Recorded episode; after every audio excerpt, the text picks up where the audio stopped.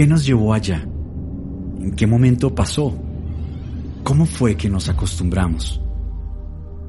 La vida contemporánea nos llevó a vivir a una velocidad acelerada.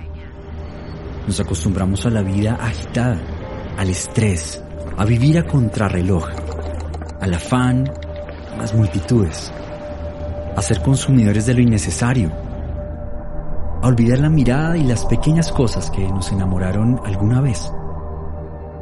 Olvidamos que provisión material no es igual a tiempo de calidad. Nos acostumbramos a creer que los principios esenciales de la vida se forman en una institución. A dar mayor importancia a la apariencia que a la construcción de la mejor versión de nosotros mismos. Pensamos que teníamos el control de nuestra propia vida, de nuestras decisiones y de nuestro futuro. Hoy nos vemos obligados a parar, a detenernos, a hacer un alto, a replantear y a aprender.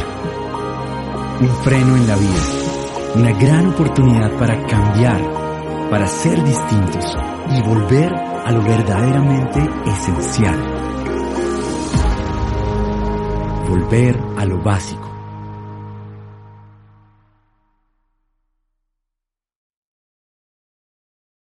Hoy quiero que hablemos de cómo ser próspero en la vida.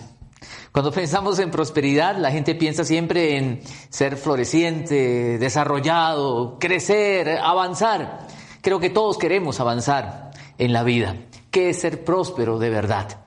Yo creo que en pocas palabras podríamos decir, próspero es una persona que ha entendido cuál es su verdadero propósito en la vida y vive de manera plena conforme a Él. Cuando pensamos en prosperidad, pensamos en tener. Y el ser humano quiere tener, acumular, retener. Por eso de alguna manera está pensando en tener más. Y creo que no es malo tener. El problema es encontrar que en esto está el propósito, el sentido de la vida, la realización personal. Por eso la gente quiere tener, porque esto le va a dar también estatus en la sociedad, porque le va a dar eh, preponderancia, importancia. Por eso el hombre anhela poder también. Y de ahí la frase que el poder corrompe. ¿Será cierto esto? ¿El poder corrompe? Yo creo que el corrupto es el hombre. No es que el poder dañe al hombre. El hombre es el dañado que usa mal el poder. Porque Dios es poderoso, es todopoderoso y Dios no es corrupto. Por tanto, el problema no es el poder, el problema es la persona. Los seres humanos, que somos seres quebrados, dañados, y que estamos anhelando muchas veces poder porque encontramos en ello realización personal. Y qué triste pensar de esa manera.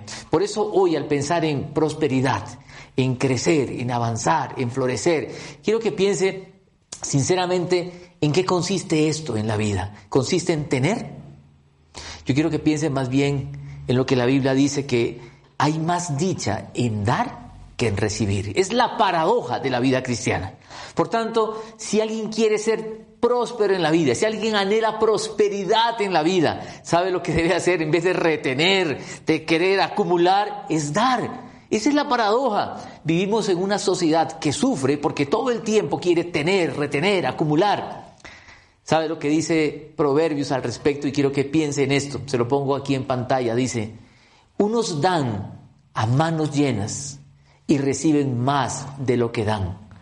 Otros ni sus deudas pagan y acaban en la miseria. Vean lo que está diciendo acá. Unos dan a manos llenas, es generoso, y reciben más de lo que dan. Hay otros que ni pueden pagar sus deudas y acaban en la miseria. ¿De quiénes está hablando? De aquellas personas, en pocas palabras, tacañas que no son capaces de compartir. Ahora, cuando hablamos de este tema, la gente siempre piensa en términos solamente económicos. Y peor aún, cuando se habla de esos temas en una iglesia, siempre se está pensando que la iglesia está pidiendo plata para ellos, para enriquecer a los pastores y todo eso. Gracias a Dios en nuestras iglesias. Ningún pastor se ha hecho rico. Estamos para servir, porque entendemos que dar a manos llenas es lo que Dios quiere, porque hay más dicha en dar que en recibir. Y vea lo que dice el proverbio siguiente, dice así, véalo aquí, dice, el que es generoso, prospera. El que reanima, será reanimado. Cuando usted compara traducciones, y lo animo a que cuando lea la Biblia pueda comparar diferentes traducciones que le ayudan a entender un poco más el texto. Otros van a decir, el que ayuda será ayudado. Pero vea lo que dice, el que es generoso prospera. Y usted va a encontrar también que en otra traducción dice el alma generosa. Por tanto, está hablando de aquella persona que en lo profundo de su ser es generoso, está pensando en otros. Si usted quiere prosperar, si queremos avanzar en la vida, tenemos que pensar en esta paradoja. Hay más dicha en dar que en recibir. Y no estamos hablando de dar golpes, porque muchos creen que esta dicha se refiere al boxeo, por ejemplo. Hay más dicha en dar que en recibir. No, no. Hay más dicha en dar cuando uno sirve, porque el ser humano ha sido creado para vivir en comunidad. Y viviendo en comunidad, poder compartir, poder dar, poder vivir entregándonos a otros. Por eso que hay una frase inclusive que ha sido atribuida a muchas personas, pero es muy cierta. Dice que el que no vive para servir, no sirve para vivir. Cuando servimos, cuando ayudamos, cuando damos, cuando somos generosos, el que primero se beneficia es uno. Por eso nuestro Dios es así. Dios es un Dios que da. Por eso Juan 3:16 dice, porque de tal manera Amó Dios al mundo y póngale su nombre allí, porque de tal manera amó Dios a Juan, Pedro, María, Arturo, Felipe, porque de tal manera amó Dios que ha dado.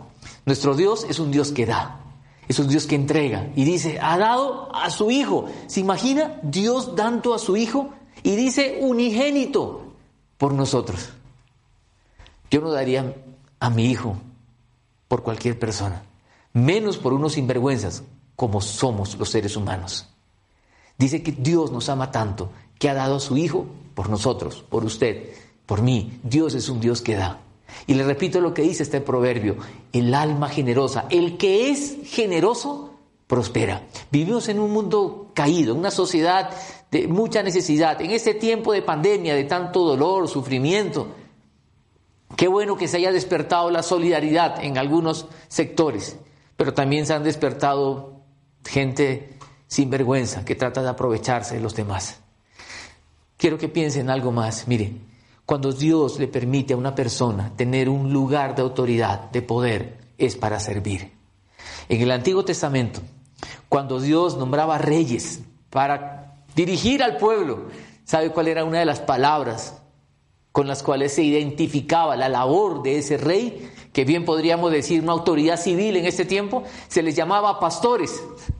¿Y sabe por qué? Porque la idea es que este gobernante tenía que apacentar, cuidar, buscar el bienestar de su pueblo. ¿Se imagina eso? Pero ¿qué pasaba en la antigüedad? Estos gobernantes, lejos de velar por el bienestar de su pueblo, se aprovechaban del pueblo, explotaban al pueblo, corruptos que hacían daño al pueblo. Oiga, tan raro esto, ¿cierto? Eso pasaba en aquella época. ¿Qué pasa con el ser humano? El ser humano es un ser humano dañado, caído, lejos de Dios y en su pecado piensa en su lejanía de Dios, piensa que tener, retener es lo mejor de la vida. Por eso el mensaje del Evangelio es que debemos arrepentirnos, arrepiéntanse porque el reino de los cielos se ha acercado. Y vivir esta paradoja de la vida cristiana, que hay más dicha en dar que en recibir. Y no estamos hablando de este tema porque a la iglesia le haga falta recursos, por favor, no. Estamos hablando de dar no solamente recursos económicos, estamos hablando de dar la vida, de dar talentos, dones, capacidades para vivir en función de los demás. La persona que ha entendido que el servicio engrandece el alma humana, lo hace grande, sirve, así tenga un rol, un puesto o algo de lo cual él pueda mencionar que ha sido nombrado para tal función o, cualquier puesto de autoridad. Lo que quiero decirle es, hemos sido creados para vivir en comunidad y para vivir sirviéndonos el uno al otro. Jesús dio ejemplo de esto. Por eso Jesús dijo, yo he venido para servir, no para ser servido. Y aquí este proverbio nos está diciendo que el generoso prospera, el que da y el que reanima será reanimado. En este tiempo de tanta necesidad, quiero que pensemos en esto. Si queremos prosperar, si queremos avanzar en la vida, si queremos florecer en la vida, si queremos encontrar el verdadero propósito por el cual estamos en esta tierra y vivir plenamente conforme a Él, tenemos que vivir en comunión con Jesús y entender estas paradojas de la vida cristiana, que son tan necesarias para que el hombre sea pleno y feliz en esta tierra. Hay más dicha en dar que en recibir. Y quiero ponerle un par de ejemplos en cuanto a esto. Un par de ejemplos sacados de la misma escritura. Mire, esta, esta época de, de crisis que estamos viviendo no es la primera crisis que vivimos en la historia de la humanidad. La historia de la humanidad ha estado marcada por momentos críticos, difíciles, momentos muy duros, guerras además y muchas cosas. Pero quiero que piense que en un momento de sequía, de necesidad, un hombre llamado Elías, un profeta, estaba sufriendo las consecuencias de esa sequía. Dios lo sostiene por un tiempo al pie de un arroyo, pero luego el arroyo se seca y le dice, Dios a Elías, le dice, Elías, ve a un lugar donde yo voy a buscar, voy a poner a una persona que te sostenga. Cuando Elías escucha eso, yo me imagino, alguien que me va a ayudar, de pronto una persona rica. Pero ¿sabe lo que le dice? Ve a este lugar y una viuda te va a sostener.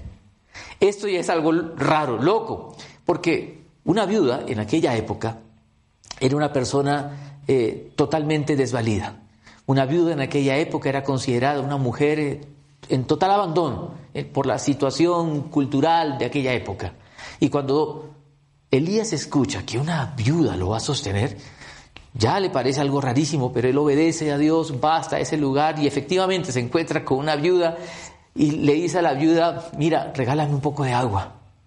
Y la viuda dice, listo, voy a traerte un poco de agua. Un poco de agua no se le niega a nadie, ¿cierto? Pero a la hora que ella se está yendo a traer ese poco de agua, Elías le dice, ¿y sabes qué? Tráeme también un pedazo de pan. Y la mujer le dice, mira, en pocas palabras, voy a ser muy sincera contigo. Estaba recogiendo unos cuantos palos aquí para entrar a la casa, cocinar un pan con lo poco que tengo de harina y aceite, elementos básicos, elementales en la alimentación de aquella época, para hacernos una torta de pan, para comerla con mi hijo y luego dejarnos morir, porque será la última comida que tenemos. ¿Y tú me estás pidiendo que te traiga pan? ¿Se imagina eso? Y Elías la mira y le dice, mujer, ve y haz lo que acabas de decir. Prepara ese, ese pan, pero sabes, me lo traes primero y luego preparas otro pan para ti. ¿Se imagina eso? Uno lee la historia y dice, oiga, tan avión ese profeta, ¿cierto? Tan sinvergüenza. Primero prepáralo para mí y después prepara para ella. Y la mujer va y lo hace. Prepara ese pedazo de pan, se lo trae al profeta y luego va y prepara otro para el hijo. Y dice el texto bíblico, y quiero que lo lea aquí en pantalla, vea lo que dice. Dice el pasaje, el profeta le dice a la mujer, porque así dice el Señor Dios de Israel, no se agotará la harina de la tinaja, ni se acabará el aceite del jarro, hasta el día en que el Señor haga llover sobre la tierra. Ella se fue e hizo lo que le había dicho Elías, de modo que cada día hubo comida para ella y su hijo, como también para Elías, y tal como la palabra del Señor lo había anunciado por medio de Elías. No se agotó la harina de la tinaja, ni se acabó el aceite del jarro. Dios bendijo la obediencia de esta mujer. Esta mujer dio todo lo que tenía, pero ella creyó lo que Dios estaba diciendo en ese momento. En un momento de crisis, en un momento de necesidad, una mujer desvalida, una mujer viuda, con su niño, teniendo solo un poco de aceite y un poco de harina, lo que hace es confiar en el Señor. Yo voy a dar lo que tengo y Dios me va a dar. El generoso prospera. El que da a manos llenas recibe más de lo que dan. Este, este relato se lo puede encontrar en el Antiguo Testamento, en Primera de Reyes, capítulo 17. Usted lo puede leer. Como en un momento de crisis, Dios sostiene a sus hijos, Dios sostiene a su pueblo, porque tenemos un Padre que es generoso. Y en estos tiempos de necesidad es a Él a quien debemos acudir, es en Él en quien debemos confiar y vivir esa paradoja de que hay más dicha en dar que recibir. Pero hay otro ejemplo que le quiero mostrar también, también sacado de la palabra de Dios, del Antiguo Testamento, otro profeta y otra viuda. En Segunda de Reyes, capítulo 4, usted va a encontrar a otro hombre, otro profeta llamado Eliseo, pupilo, discípulo de Elías. En un momento también de difícil, una mujer viuda que el esposo al morir dejó deudas. ¿Y qué pasa? Aparece uno de los acreedores y le dice a la mujer, págame, no tienes con qué pagar, entonces yo me voy a llevar a tus hijos, a tus dos hijos como esclavos. La mujer angustiada va y busca a Eliseo y le dice a Eliseo, mi esposo murió, tú sabes que soy viuda. Y un hombre a quien mi esposo le debía plata viene a cobrarnos y quiere llevarse a mis hijos como esclavos. Eliseo le dice a la mujer, bueno mujer, ¿qué tienes? Y la mujer le dice, yo no tengo nada, no tengo nada, solo tengo un poco de aceite en la casa. Y Eliseo le dice algo, le dice, mira, ve a tu casa, pero antes a los vecinos pídeles vasijas, todas las vasijas que puedas. Recoja todos los recipientes posibles y luego ve a tu casa, enciérrate en la casa con tus hijos y comienza con ese poco de aceite que tienes en esa jarrita, comienza a llenar las vasijas que has recogido. Ve y hazlo. La mujer pudo haber dicho, vea Eliseo, usted está loco, me está tomando el pelo, se está burlando de mí. Si yo vengo a contarle esas necesidades porque quiero que usted me ayude. De pronto la mujer esperaría que Eliseo saque una bolsa de monedas y vea, tenga y vaya y pague, que es lo que todos esperaríamos. Pero le dice que haga algo, algo absurdo, muy parecido al caso anterior. ¿Cómo así que primero prepara una torta de pan para ese que no conozco y luego para mí? Y ahora vaya a la casa y llene vasijas con ese poco de aceite, no me va a alcanzar, lo que tengo es muy poquito. Pero la mujer obedece, la viuda va y dice, yo voy a creer. Y va a la casa y comienza a llenar las vasijas. Y ese poco de aceite que tiene comienza a rendirle. Interesante la pregunta que le hace Eliseo, ¿qué tienes? Ella pensaba que no tenía nada, pero ella sí tenía. Y creo que todos tenemos algo. Y todos debemos pensar en lo que Dios nos ha dado. Ella tenía un poco de aceite que Dios multiplicó y milagrosamente alcanzó para todas esas vasijas. Se llenaron todas las vasijas de aceite. Fue un milagro de Dios. Esa mujer creyó. Pero quiero que lea lo que dice el relato y se lo pongo aquí en pantalla. Dice lo siguiente.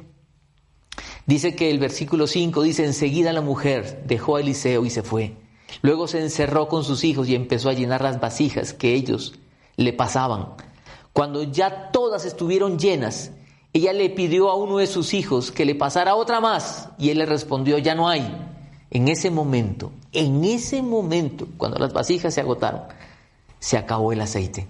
La mujer fue y se lo contó al hombre de Dios, quien le mandó, ahora ve a vender el aceite y paga tus deudas, y con el dinero que te sobre podrán vivir tú y tus hijos.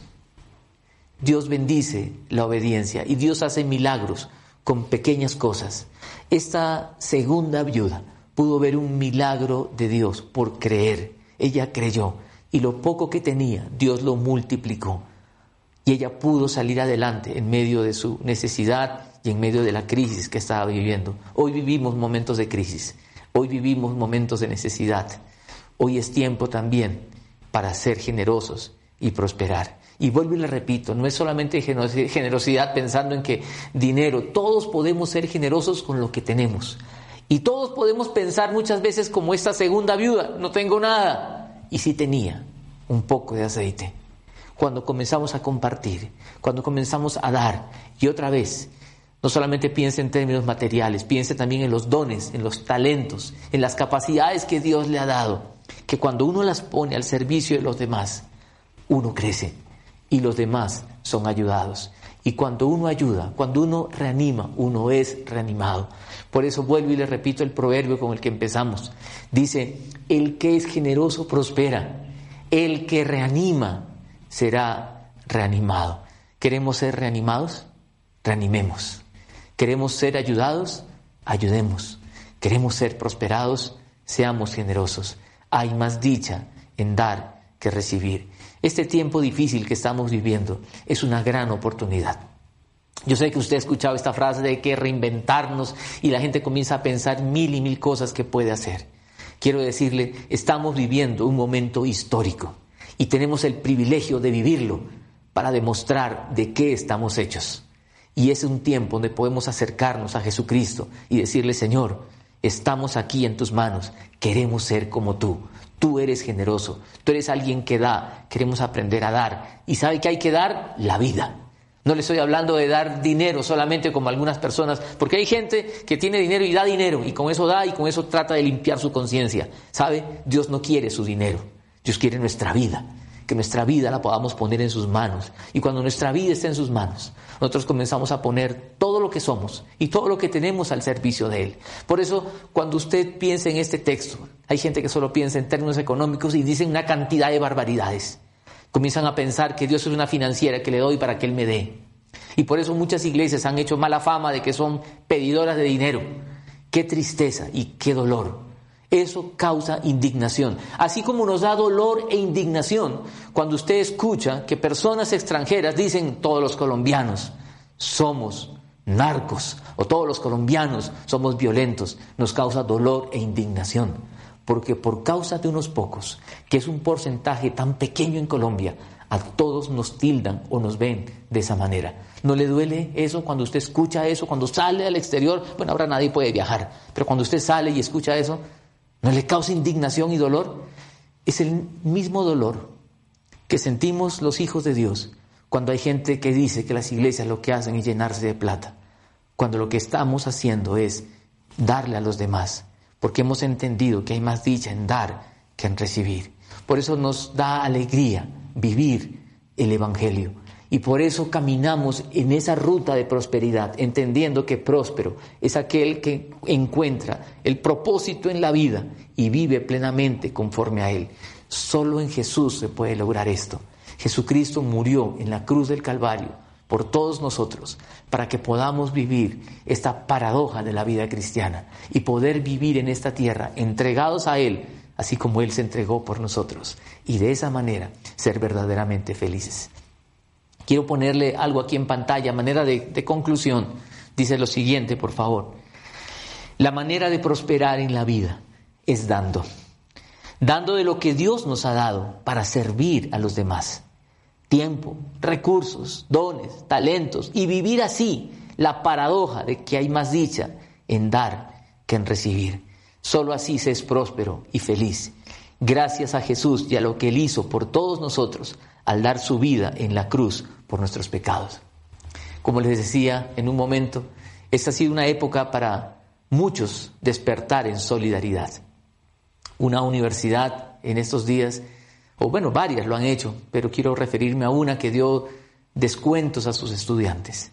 Un porcentaje generoso de descuento. Qué bueno. Pero saben, hubo algunos estudiantes que voluntariamente dijeron, no lo necesitamos, muchas gracias, Queremos que ese descuento se lo den a otros. ¿Qué? ¿Qué es esto? Sí, hay otros que lo necesitan más. ¿Sí se da cuenta? En cambio hay otros que pudiendo hacerlo, están buscando más bien cómo aprovecharse. En un colegio, en el sur de la ciudad, un hombre dedicado a la venta de celulares le preguntaron, ¿cómo va el negocio? Muy bien, esta época ha sido buenísima para mí. Porque esta época es cierto que es dura para muchos, pero para otros ha sido buena. Hay gente haciendo dinero en esta época. Y este tipo dice, me ha ido muy bien, buenísimo. Y el que le estaba haciendo la pregunta era el profesor del colegio de su hijo. Y le dice, pero papá, he visto que en el colegio usted está atrasado con las pensiones. Y el hombre le dice, es que estoy esperando a ver con qué sale el colegio, qué descuentico nos va a dar en esta época de pandemia. ¿Ve la diferencia? El corazón humano es dañado. Y lo que está buscando siempre es acumular, acumular, retener, cuando nuestro Dios es un Dios que da. Por eso hoy le quiero dejar eso como conclusión. Dejar, entregar, pensar en la siguiente generación, aún en los lugares de autoridad, dejar, dar, porque hay más dicha en dar que en recibir. Dos preguntas para terminar. La primera pregunta que le pongo es, ¿qué es lo que Dios le ha dado? No me diga que nada, porque Dios sí nos ha dado, a cada uno nos ha dado. Y la segunda pregunta es, ¿qué es lo que puede dar? Porque Dios espera que demos de lo que Él nos dio.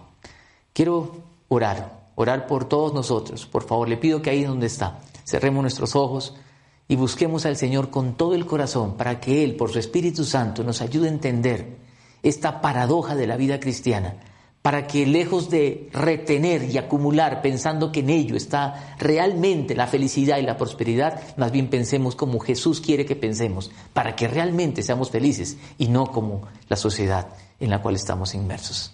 Vamos a orar. Señor, en esta mañana venimos ante ti y te pedimos, Padre, queremos entender tu palabra, que nos dice que hay más dicha en dar que en recibir, que el generoso, que el que da manos llenas, es la persona que realmente avanza, crece y prospera en la vida. Señor, cambia nuestro modo de pensar por tu presencia en cada uno de nosotros. Y líbranos de pensar que no tenemos nada, porque tú has puesto mucho en cada uno. Has puesto dones, capacidades, talentos, recursos de diferentes tipos. Y te pedimos, Señor, úsanos para tu gloria, para poder ayudar a otros, no para inutilizar a los demás, sino para ayudarles a que otros también se desarrollen y puedan dar de lo que tú les has dado.